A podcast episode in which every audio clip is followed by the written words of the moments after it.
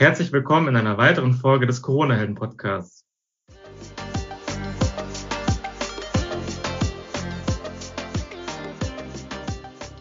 Mein heutiger Gast ist Benjamin Tallin.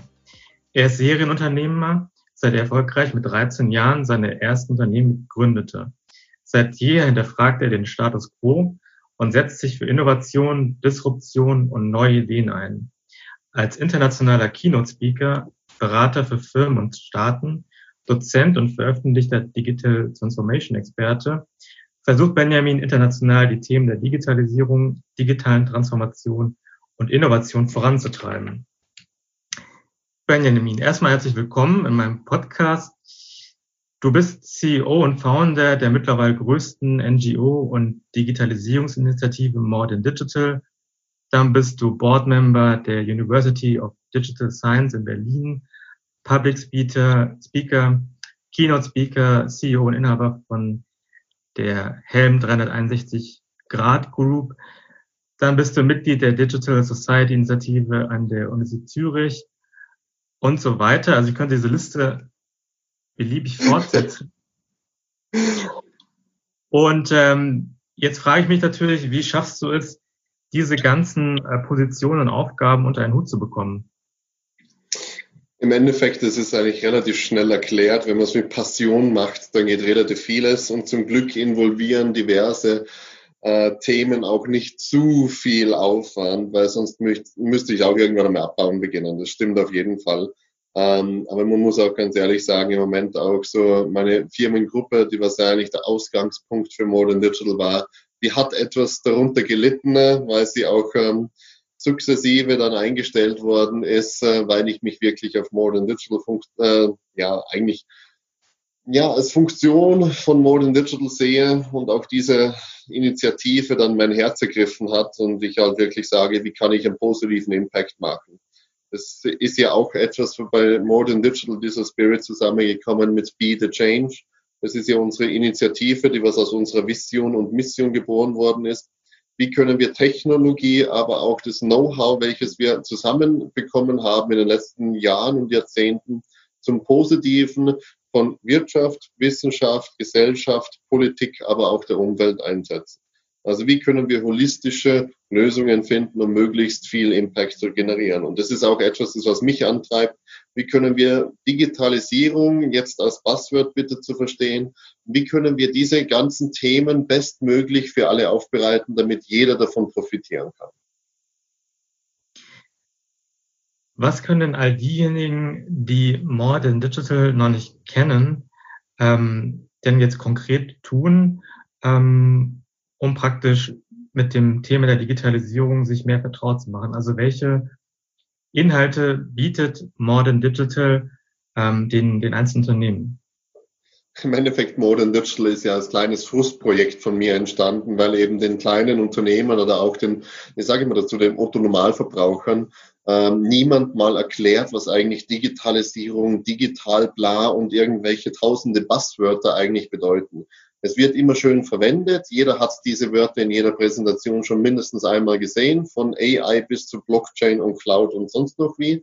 Aber es gibt wirklich wenige Möglichkeiten, mal diese Grundlagen zu verstehen. Und so ist dieses Blog-Projekt von damals, wo ich einfach nur gesagt habe, ich will diese Fragen leicht beantworten, dann äh, zu etwas Größerem geworden, wo jetzt inzwischen ja 70.000, 80.000 Entscheidungsträger pro Monat erreicht, wo über 260 Experten aktiv ihr Wissen teilen aber auch über 30 Firmen und Organisationen. Ich meine, wir sind natürlich stolz, dass uns auch sowas wie Wirtschaftsministerium Schweiz als Mitglied unterstützt oder auch so Firmen wie Google unterstützen.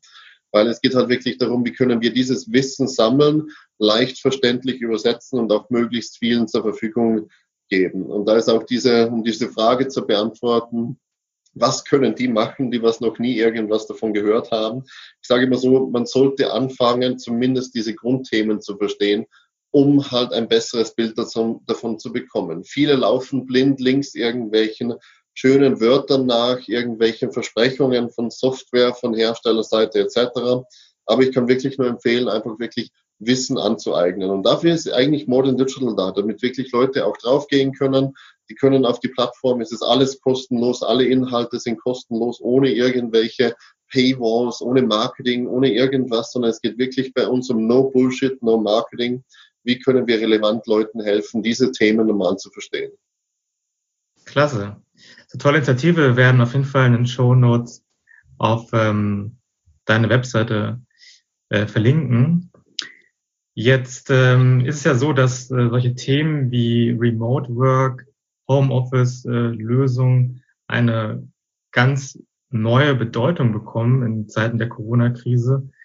Ähm, wie schätzt es denn ein, dass jetzt nach der äh, Corona-Krise die Unternehmen dazu übergehen, mehr oder weniger nur noch solche neuen Arbeitsmodelle ähm, zu ermöglichen, beziehungsweise wie schätzt es ein, dass diese, diese, diese Konzepte, die ja eigentlich schon länger existieren, ähm, dass die jetzt tatsächlich flächendeckend umgesetzt werden? Wandel ist einer der schwierigsten Sachen. Natürlich, es gibt immer so diese externen Faktoren, wo was reinkommt, was nicht erwartet wurde, entweder neue Konkurrenten oder wie diese Situation Corona, die was zu einem Wandel führt. Man muss aber auch sagen, viele dieser Sachen, die was jetzt eingeführt werden, sind für viele Leute einfach kein bestätiger Wandel, sondern für die ist es einfach nur es ist ein kurzfristiges Etwas, das was wir halt irgendwie überstehen müssen und dann können wir zu Daily Business zurückkehren. Dieser Kulturwandel ist eine Sache, wenn der nicht aktiv geführt wird, sind eben diese Impulse, die was von außen reinkommen, nur bedingt eigentlich möglich, dass sie irgendwas langfristig verändern. Das heißt, wenn Firmen das nicht wirklich als Chance sehen und es auch wirklich mit einem, wie man so schön sagt, Mindset Change ähm, dann verbinden, dass wirklich auch die Kultur ver verändert wird, dass man wirklich sagt, wir bieten diese flexibleren Arbeitsmodelle an. Wir schauen darauf, dass vielleicht unser ökologischer Footprint besser wird, dadurch, dass nur mehr die Hälfte der Leute zur Hälfte der Zeit zu uns kommen müssen. Das würde schon mal 25 Prozent der, des CO2-Ausstoßes für öffentlichen Verkehr reduzieren, wenn wir einfach nur diese simple Maßnahme machen würden, nur die Hälfte zur Hälfte der Zeit. Und wir sehen ja jetzt, dass es möglich ist. Natürlich bedeutet es für viele Unternehmen noch einen großen Einschnitt, was sie machen können oder was sie machen sollen, weil viele haben nicht diese Voraussetzungen. Es gibt Firmen, die haben keine VPNs, da sitzen die Leute bis heute noch ähm, daheim und haben nichts zu arbeiten. Die haben sich teilweise Dokumente mitgenommen weil sie keine Möglichkeiten haben. Oder es werden auf USB-Sticks irgendwelche Dokumente herumgetragen, weil es für diese Firmen ist es nicht so, wir investieren jetzt in die Zukunft, sondern es ist einfach, wie können wir den Status jetzt überleben. Das ist das Einzige. Deswegen, es ist zu hoffen und es wird auch sicherlich diese Welle geben, dass ein kleiner Teil der Firmen sich langfristig durch das verändern. Für viele, meine Einschätzung nach, wird es einfach wir haben den Status quo. Es muss jetzt sozusagen für ein paar Wochen verändert werden und dann können wir irgendwann einmal normal unter Anführungszeichen wieder mitarbeiten. Ähm, und für einige bedeutet es einfach das aus, das muss man auch dazu sagen. Natürlich, wenn es diverse Branchen sehr hart trifft, dann bedeutet es auch das aus. Und das ist eigentlich etwas, was wir jetzt auch sehen werden. Ähm, es wird für viele Firmen, die was nicht in einer großzügigen Position sind, das Ende bedeuten. Oder es wird sogar noch für große Firmen mit gutem Cashflow, mit guter Cashflow-Basis dazu führen, dass sie ihre Marktposition auskaufen ne? und sogar noch zum Beispiel in einer Zweitplatzierten am Markt aufkaufen. Das ist zum Beispiel Apple. Apple hat ja über 210 Milliarden Cash-Reserven, ne? ähm, die was sie auf der Bank herumliegen haben. Das können viele Unternehmen ähm, nicht von sich behaupten. Ähm, was sind denn aus deiner Sicht denn so die, die, die größten Herausforderungen und Probleme, die Unternehmen haben, wenn sie jetzt auf äh, solche Konzepte wie, wie Home Office und Remote Work umstellen? Also ich kann mir vorstellen, viele Unternehmen sind jetzt nicht äh, mit Tools vertraut wie, wie Zoom ähm, oder Hangout, wie, was sind denn, also abgesehen von diesem, von diesem, von der Unternehmenskultur, denn die größten Herausforderungen aus deiner Sicht? Die größte Herausforderung, sagen wir mal in kurzfristige Perspektive für die Leute, ist mal rauszufinden, welche Prozesse gibt es, weil viele haben auch keine Ahnung, welche Prozesse sie überhaupt haben, welche müssten jetzt digital abgebildet werden ähm, weil jetzt kommen sozusagen diese verschlafenen Digitalisierungsprojekte kommen jetzt relativ hart zurück. Das zweite ist natürlich dieser ewige Kampf mit diesen Tools. Ähm, und da muss ich einfach wirklich sagen, nicht verleiten lassen zu irgendwelchen Wildwuchsmaßnahmen für Tools, dass man mal 20 verschiedene anschafft, sondern man muss wirklich einmal relevant schauen, wie können wir unsere Grundkommunikation gewährleisten. Und das sind zum Beispiel Chat-Tools wie Slack oder so oder Riot.io, wenn man die Open-Source-Version davon haben will. Ähm, dann kann man sowas nutzen, damit zumindest das Team mal gemeinsam in verschiedenen Gruppen sich austauschen kann.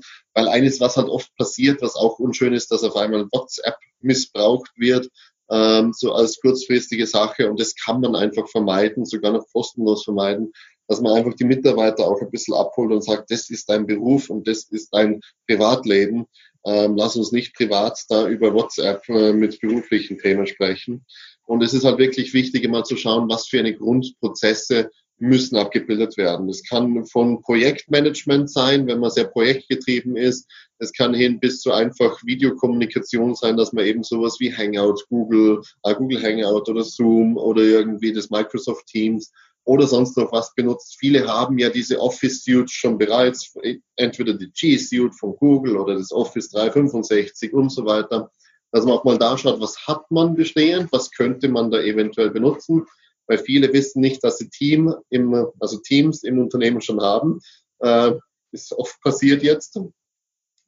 Ähm, und sonst lohnt es sich einfach einmal wirklich einmal einen Schritt zurückzugehen, diese holistische Betrachtung zu machen und zu sagen, wo soll eigentlich diese Digitalisierung stattfinden? Etwas, was sehr wichtig ist, was viele Firmen dabei vergessen, ist, wo sind die Daten und wer hat Zugriff auf diese Daten? Weil das ist natürlich, Homeoffice ist ein Riesenrisiko, weil die Leute ziehen sich auf einmal auf einem Privatcomputer alle Firmendaten. Und jetzt muss man sich mal vorstellen, die Hacker sind auch nicht auf Urlaub und Quarantäne bedeutet für Hacker meistens noch mehr Arbeit.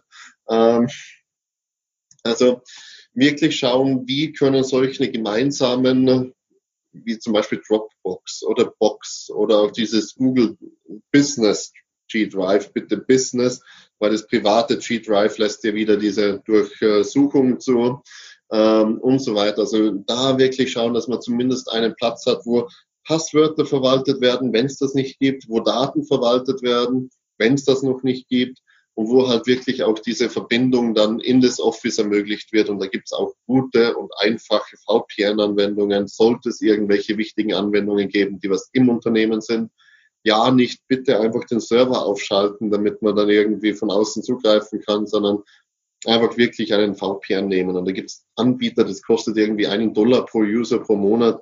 Ähm, und das sind so wirklich diese wichtigsten Teilbereiche. Aber dazu muss man halt wirklich wissen, wie schaut das ganze Bild aus und was ist wichtig für uns als Firma.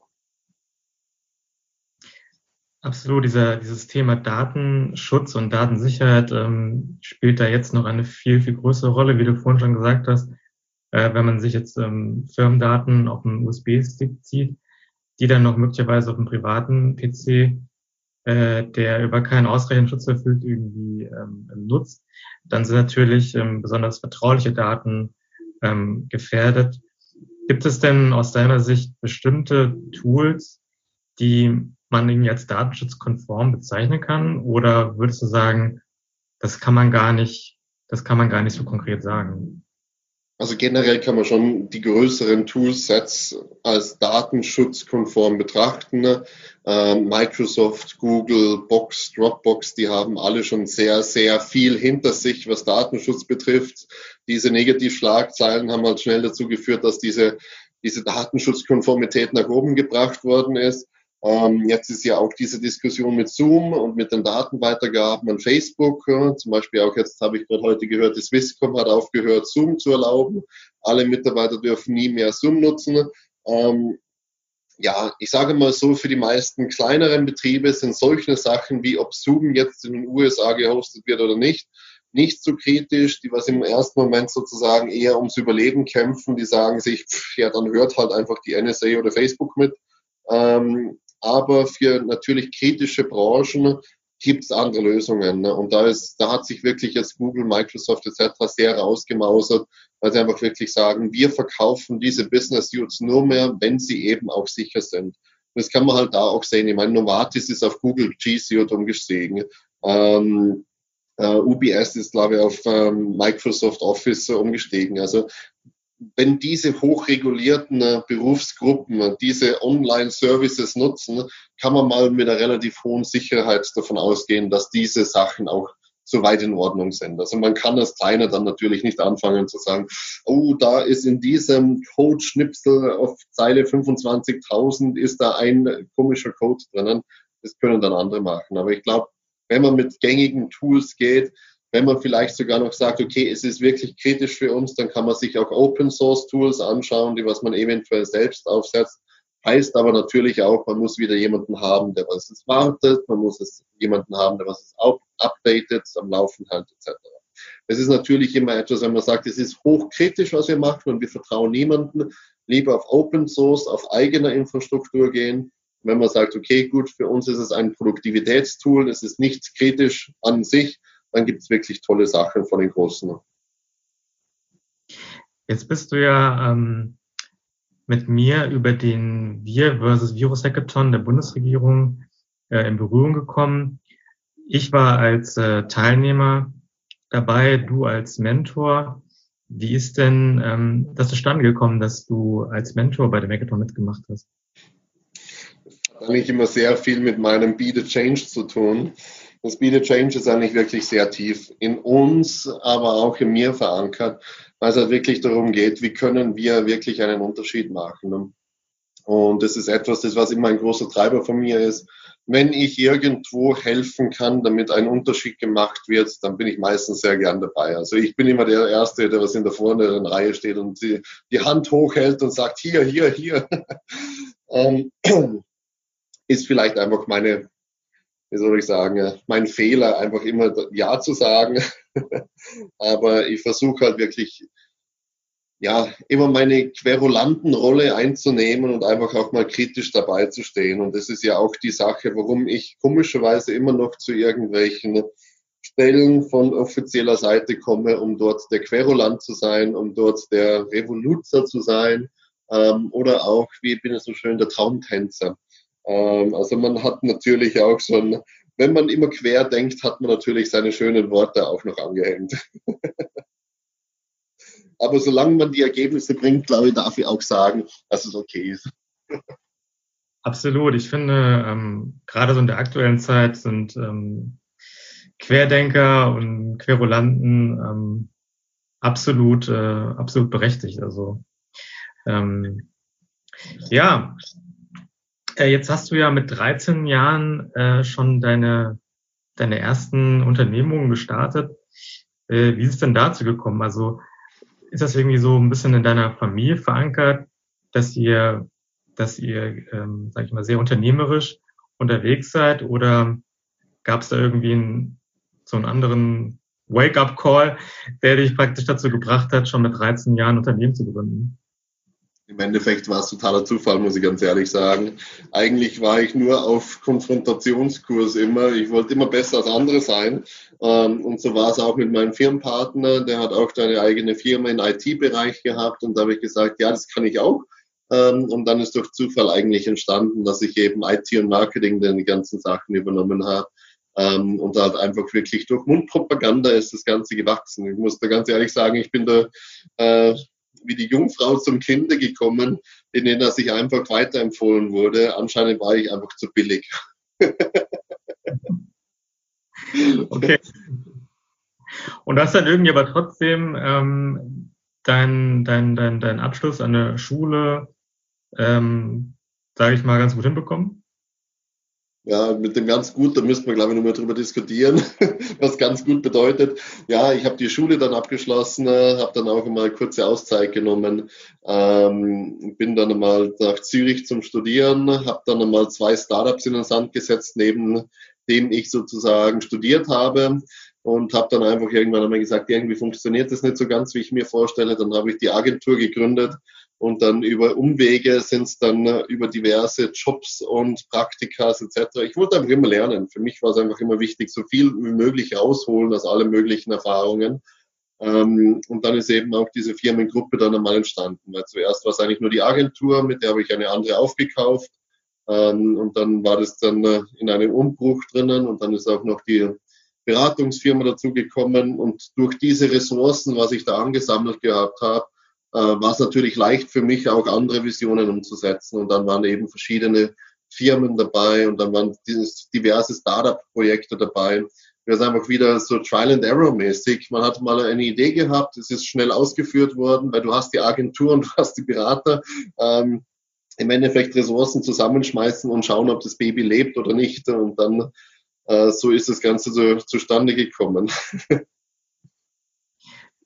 Wenn ich mir beispielsweise solche ähm, Persönlichkeiten anschaue, wie, wie Elon Musk, dann ist es ja letzten Endes so, dass, dass äh, erfolgreiche Unternehmen normalerweise jetzt nicht ähm, praktisch äh, von heute auf morgen entstehen, sondern dass da auch viele, viele Fehlschläge äh, dazugehören. Also die meisten erfolgreichen Unternehmer haben mehrere Startups ähm, ins Leben gerufen, haben die wieder in den Sand gesetzt, aber haben dann letzten Endes immer ganz gute Learnings rausgezogen und ähm, viel lang gelernt, die sie dann bei ihrem nächsten Startup dann ähm, praktisch nicht gemacht haben. Und von daher war das gut, dass du, dass du schon so früh angefangen hast. Ja, je, je früher man auf die Schnauze fliegt, desto leichter wird's. Sage immer. Also ich habe es auch meinen Studenten damals ähm, gesagt, hey, ganz ehrlich, das Einzige, weil es hat mich einer gefragt, hey, was brauchst du eigentlich, um erfolgreich Unternehmer zu werden? Was braucht es für diese Startup-Welt? Weil das ist auch so eine Liebesaffäre, was wir im Moment haben. Es gibt so viele Serien, es gibt so viele Filme drüber, auch diese ganzen Max Zuckerbergs und Elon Musks dieser Welt, die was halt irgendwie da als die, die Götter in, in T-Shirts dargestellt werden. Ähm, und das ist halt irgendwas, wo halt so ein falsches Bild auch vom Unternehmertum kommt. Es ist nicht so, ich habe eine Idee und auf einmal fließen Millionen. Ähm, bei Ideen, ganz ehrlich, haben Tausende und jeder hat tausende Ideen. Und ich habe auch gestern meine, meine Ideenliste mal wieder am Handy ausgearbeitet. Da sind immer noch 46 Ideen drinnen, die wahrscheinlich irgendwann einmal entweder nichts mehr wert sind oder einfach mal gemacht werden müssen. Aber im Endeffekt geht es wirklich darum, man muss ganz banal gesagt, auf die Schnauze fliegen, aber man muss daraus lernen, warum man hingeflogen ist. Und das habe ich auch den Studenten damals gesagt, macht's einfach. Einfach machen, einfach probieren. Es wird gut, wir haben so eine etwas stigmatisierte Gesellschaft eigentlich in dem Ganzen drinnen, ähm, um das Thema Versagen, speziell so im zentraleuropäischen Raum. Aber normalerweise ist ja niemand eigentlich böse auf Gut, man verliert Zeit, muss man auch sagen. Wenn man natürlich jetzt fünfmal auf die Schnauze fliegt und einfach das irgendwann einmal zehn Jahre deines Lebens gekostet hat und du noch nicht diesen Big Shot hast, und es ist einfach Realität, viele haben auch nicht diese Big Shots, ähm, dann kann es auch sein. Und das muss man natürlich auch einberechnen, dass es eben auch beim fünften oder sechsten Anlauf nicht klappt, weil es kann einfach Pech sein, es kann das falsche Team sein, es kann eine falsche Idee zur falschen Zeit sein es kann zu wenig Geld haben, es kann zu wenige Kunden haben, es kann sozusagen, genau, ich, jetzt Corona wird viele Startups jetzt auslöschen. Es können so viele Faktoren sein, die was man nicht beeinflussen kann und es ist zum Schluss auch ein Glücksspiel. Ich meine, generell gehen ja viele dieser Angel Networks und auch dieser VC Networks davon aus, dass von den Early Stage Ideen acht von zehn tot sind, die was finanziert werden. Das heißt, die was finanziert werden, acht von zehn sind tot. Ähm, und jetzt muss man mal sagen, wie viele werden überhaupt investiert? Wie viele Leute haben vorher schon Jahre investiert, haben kein Investment bekommen und sterben dann einfach? Also es ist eine große Dunkelziffer dort, dass man wirklich sagt, im Endeffekt, diese Unternehmen, das muss man auch mal relevant sehen, bedeutet schon eigentlich ein 1 zu 100 Spiel oder vielleicht auch 1 zu 50 oder 1 zu 20, je nachdem. Aber im Endeffekt ist es ein harter Weg und es ist einfach ein, ein Kollege von mir hat es immer so schön ausgedrückt äh, in einem Artikel, was er bei uns geschrieben hat. Ähm, Startup machen bedeutet gleichzeitig einen Marathon laufen, gleichzeitig einen Sprint hinlegen und gleichzeitig einen Hürdenlauf machen. Und das ist etwas, was viele eigentlich missverstehen, weil im Unternehmen, in großen Unternehmen muss man einfach nur den Marathon gehen. Da geht es überhaupt nicht um Sprints. Die die Sache, die was die meisten Leute eigentlich an Startups meinen, ist, du musst einfach einen Sprint hinlegen. Du musst einfach nur schnell sein und fertig. Dieses ganze Agile und wir müssen alles jetzt sofort machen. Ich meine, es ist ja überall drinnen. Jede Firma will ja jetzt auf einmal agil werden, weil das die Startups machen. Es ist einfach nur, Startups haben diese Sache, weil sie einfach chaotisch sind, weil sie keine Strukturen brauchen. Unternehmen brauchen Strukturen. Es gibt einfach ein, eine riesen graue Welt. Es gibt keinen Schwarz oder Weiß in Sachen ähm, Strukturen, sondern es ist einfach Startup machen, weil es einfach effizient ist in kleinen Teams. Aber das geht halt nicht, wenn ihr 20.000 Mitarbeiter habt, dass jeder einfach irgendwas macht. Ähm, und das ist halt auch diese Liebesaffäre, was wir im Moment haben mit diesen Silicon Valley Startups und jeder will jetzt ein Unicorn bauen, weil es ist ja toll. Jedes Startup hat jetzt inzwischen eine Milliardenbewertung. Gut, vielleicht Corona wird es endlich mal ändern. Ähm, aber im Endeffekt ist es so diese Liebesaffäre, die was dann viele in eine falsche Richtung lockt und einfach diese ganzen, diese ganz, dieses ganze Hinfallen, dieses ganze Versagen wird dann irgendwie so runtergespielt. Und ich glaube, das, das müsste man auch irgendwann mal Relevanz angehen und sagen, es ist ein langer, harter, steiniger Weg, der was viel, viel, viel abfordert und der was auch viele Ressourcen verschlingt, der was auch von einem selbst viel verschlingt. Weil ich muss auch ganz ehrlich sagen, es ist sehr viel von meiner Privatzeit. Es sind sogar noch Beziehungen, es sind alles Mögliche an Sachen geopfert worden, um meine Visionen, um meine Startups da irgendwie voranzutreiben. Und das bedeutet einfach, wenn man Unternehmer ist, kann man nicht schön sagen, ja, ich mache da sechs Stunden einmal ähm, und dann gehe ich irgendwie an See und lege mich an See sondern da heißt es einmal wochenlang oder monatelang einmal 15, 16 Stunden pro Tag zu ackern. Und dann heißt es einfach, man geht an keine Party, man hat einfach nichts mehr, man hat auch kein Geld mehr. Und ich war da genauso dabei. Man hat einfach keinen Pfennig mehr, dass man überhaupt sagt, ich gehe überhaupt noch zu einem Meeting und kann mir den Kaffee dort leisten. Weil einfach sagt, es muss einfach funktionieren. Und diese Verbissenheit und diese Aufgabe ist einfach etwas, das was man halt irgendwann einmal auch realistisch betrachten muss. Wo du gerade davon sprichst, äh, dass, ähm, dass diese ganzen Unternehmungen, ähm, sage ich mal, auch äh, dazu führen, dass man viele Abstriche machen muss. Ähm, jetzt ist ja so, dass ähm, Partys jeder Art, ähm, ob man jetzt Corona-Partys nennt oder auch anders, ähm, finden ja jetzt aktuell nicht statt. Äh, wie gehst du denn persönlich mit der mit der aktuellen Lage um? Ähm, ist das für dich so eine Zeit, in der du dich ähm, so ein bisschen besinnen kannst und eventuell auch auf neue Ideen kommst ähm, oder vielleicht Ideen, die du schon lange mit dich herumtreibst, jetzt noch weiter vorantreiben kannst? Ähm, oder, oder bist du in irgendeiner Form von dieser ganzen Panikmache auch beeinflusst? Ich muss eigentlich ganz ehrlich sagen, ich genieße es im Moment etwas, weil wenig Konferenzen, wenig international fliegen. Das verschlingt auch sehr, sehr viel Zeit und viel Energie, weil dann ist man halt wirklich um fünf Uhr in der Früh unterwegs und ist irgendwann einmal dann um zehn, elf am Abend dann am Laptop und versucht noch die E-Mails vom Tag, die verpassten, irgendwie abzuarbeiten. Ähm, führt natürlich zu geringer Produktivität in der Zeit. muss man eindeutig sagen. Deswegen für mich ist es ja zu Segen im Moment, ähm, weil es einfach wirklich meine To-Do-Liste hat sich fast halbiert.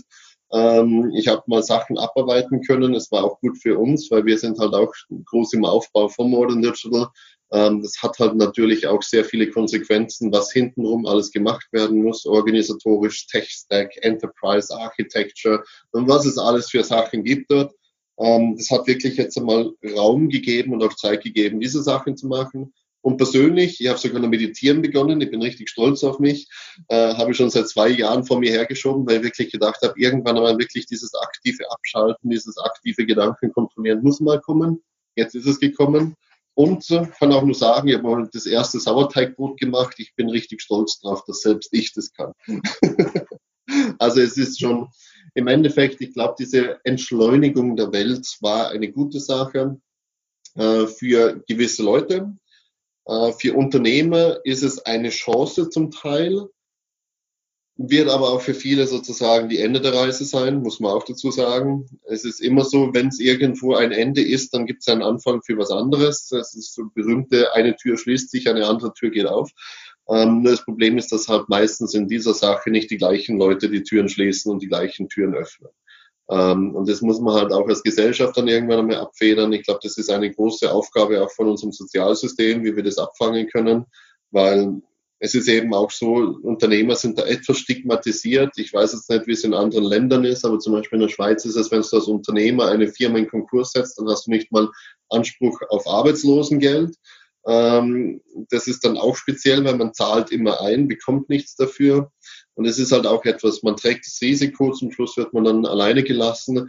Ähm, es heißt immer, du als Unternehmer musst alle deine Mitarbeiter zuerst versorgen und zum Schluss du bist der, der was draufzahlt.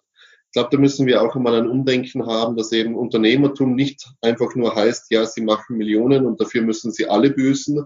Ähm, ja, es gibt die Leute, die was Millionen machen. Ja, es gibt die Leute, die was auch dieses System ausnutzen. Aber ich glaube, Unternehmertum ist einfach wichtig und wir sprechen ja auch so im zentraleuropäischen Bereich immer von diesem Mittelstand und den KMU-Firmen, die was einfach das Rückgrat unserer Wirtschaft sind. Und das muss man halt auch sagen, dass die Leute da drinnen nicht irgendwie sozusagen nur äh, Millionäre sind und sich da alle bereichern, sondern dass da wirklich viele hart arbeitende Leute sind, die was einfach jetzt zum Teil auch unverschuldet einfach dastehen. Natürlich hätten viele jetzt Digitalisierung ernster nehmen müssen, aber man muss auch ernsthaft sagen, es ist für jemanden, der was eine Firma mit fünf bis zehn Mitarbeitern hat, der ist im Daily Business drinnen, der ist jeden Tag operativ unterwegs. Wenn man dem jetzt sagt, du musst jetzt Prozesse da und Strategien da und online da und sonst noch was verändern, dann ist der einfach heillos überfordert. Und ich glaube, da ist einfach so ein Appell auch, äh, wo man irgendwie auch an Regierungen wieder rantreten muss und sagen muss, es muss mal aufhören mit dieser Push-Strategie. Du musst, du musst, du musst und alles nur über Marketing getrieben, weil da müssen ja alle Großen dabei sein. Dann ist SAP, Microsoft und sonst was dabei. Und jeder will dann noch einen Marketingstempel aufdrücken, weil das ist dann Digitalisierung, das ist digitale Transformation. Ich glaube, wir müssen da auch einen Schritt zurückgehen und einmal mehr die Hand reichen und wirklich sagen, wie können wir diesen Leuten, die was eigentlich chronisch überfordert sind, mal eine relevante Hilfe geben, um eben ihr Business auch zukunftssicher zu machen. Und ich glaube, dass die Corona-Krise müsste jetzt auch für die ganzen Wirtschaftsförderungen, für die Wirtschaftsministerien und so weiter ein großer Weckruf sein, um ein Umdenken damals zu verursachen, äh, um zu sagen, wenn nochmal sowas kommt, dann kann es nicht sein, dass so viele Firmen die was eigentlich leicht zu retten wären, dadurch, dass sie eben Homeoffice-Möglichkeiten haben, jetzt bis an den Abgrund geführt worden sind, weil sie einfach die Möglichkeit nicht haben und dieses Verständnis nicht haben. Denkst du denn, dass die Corona-Krise dazu führen wird, dass ähm, es mehr staatliche Förderprogramme für mehr Digitalisierung äh, geben wird? Oder denkst du, dass ähm, abgesehen von den staatlichen Fördermaßnahmen wie Zuschüssen, Krediten, hm, die jetzt aktuell ausgeschüttet werden, damit die Unternehmen äh, die nächsten Tage und Wochen überstehen, dass da nicht allzu viel passieren wird. Das Problem ist nicht, dass nichts gesprochen wird, sondern das Problem ist diese Effizienz der gesprochenen Gelder. Und das ist halt teilweise wie drücke ich das am besten aus? Im Endeffekt ist es so, es wird sehr viel Geld gesprochen für Digitalisierung. Es wird sehr viel Geld auch investiert für die ganzen Themen. Nur leider sind es alte Systeme. Und diese alten Systeme sind ineffizient. Der Verwaltungsapparat frisst viel, auch dieser ganze Vergabeprozess frisst viel an den Geldern und zum Schluss kommen nur marginale Bruchteile an, wo es eigentlich wirklich nötig ist. Und diese Diskussion sehen wir in allen möglichen Bereichen. Es ist egal, ob Hilfe für Afrika, wo ungefähr 1,8 Prozent ankommen von denen Spenden, was eigentlich gemacht werden. Ähm, wir sehen das in den Forschungsförderungen der EU, wo ungefähr nur drei oder vier Prozent dann ankommen von den Mitteln, was eigentlich dann wirklich aufgewandt werden. Also wir haben schon viele Beispiele gebracht, wo diese Ineffizienz eigentlich deutlich wird. Es wird ein Apparat gefüttert, der was eigentlich nicht da sein sollte, der was eigentlich unnötig ist. Weil anstatt dass man dann tausendmal kontrolliert, wäre es vielleicht besser, einfach tausend mehr Projekte zu finanzieren und auch wenn da halt irgendwelche Streuverluste drin sind. Und ich glaube, wir müssen einfach wirklich einmal umdenken und das habe ich eigentlich so ein bisschen auch auf die Fahne von Modern Digital geschrieben, wo ich gesagt habe, wie können wir mit wenigen Mitteln hochskalierbare Lösungen finden, um eben möglichst einen großen Impact zu haben. Und deswegen sind wir auch da groß dabei mit, wie können wir eigentlich Bildung und Weiterbildung für möglichst viele Leute zugänglich machen? Wie können wir auch Themen ähm, wie zum Beispiel ein Unternehmensbenchmark zugänglich machen? Wie können wir Software relevant zugänglich machen? Und halt immer mal nachdenken, was sind halt die Pains der Unternehmen? Und es ist halt nicht getan, dass da irgendwelche Gelder fließen, damit Forschungsunternehmen irgendwelche Forschungen machen in Zusammenarbeit mit Unternehmen, weil welcher Schreiner muss ein Forschungsprojekt mit einer Uni machen?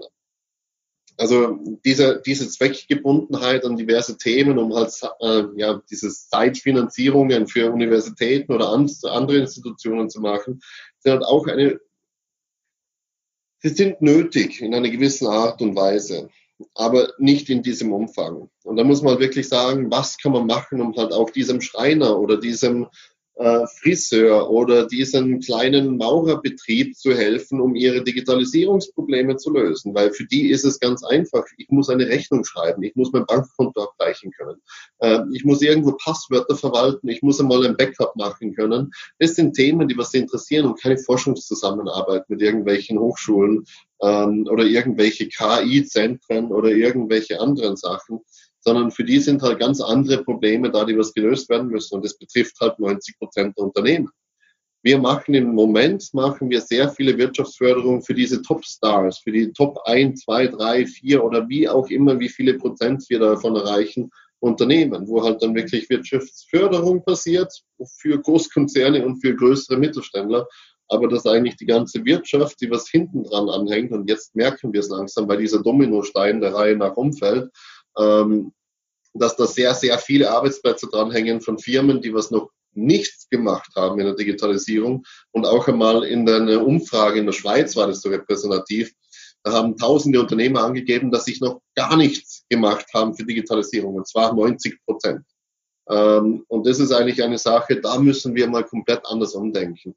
Und da sage ich einfach, dass die alten Mittel und diese alte, wir haben ein paar Wirtschaftsförderer, die was dann sozusagen herumgehen in den Landen, weil es gibt ja viele Wirtschaftsförderungen, die was eigene Berater haben. Es wird einfach nicht helfen, weil du kannst mir nicht sagen, dass zum Beispiel ein Großraum wie München, äh, wenn da irgendwie ein paar Berater unterwegs sind, diese Zehntausende, wahrscheinlich sogar noch Hunderttausende Unternehmen beraten können. Sondern muss man andere Wege finden. Und ich glaube, da ist es einmal auch Zeit, über digitale Transformationen dem nachzudenken. Ich würde mir wünschen, dass die Staaten diese digitale Transformation, diese Hilfsleistungen, Wirtschaftsförderungen etc. machen. Aber im Moment sehe ich einfach nur diese Digitalisierung. Also in dem Sinn, den Berater kannst du dann online per Formular anfragen oder du kannst diesen Forschungsantrag für die alten Strukturen kannst du dann auch online ausfüllen. Zumal man jetzt auch sagen muss, dass sich diese Berater äh, nicht jedes Unternehmen leisten kann. Also die haben ja teilweise sehr, ähm, sehr hohe Stundensätze. Ja. Daher ähm, kann man nur alle ermutigen, die sich ähm, über diese ähm, drängenden ja, Themen der digitalen Transformation informieren wollen, auf jeden Fall auch mal deine Webseite aufzusuchen. Und ähm, ja, ich äh, bedanke mich da mal ganz herzlich für deine für deine vielen äh, Denkanstöße, die du uns hier gegeben hast, für deine Einblicke, was ähm, Modern Digital ähm, macht und ähm, was so deine persönlichen Hintergründe sind für deine zahlreichen Unternehmungen. Ich danke dir ganz herzlich für das Interview. Danke auch und für die Möglichkeit.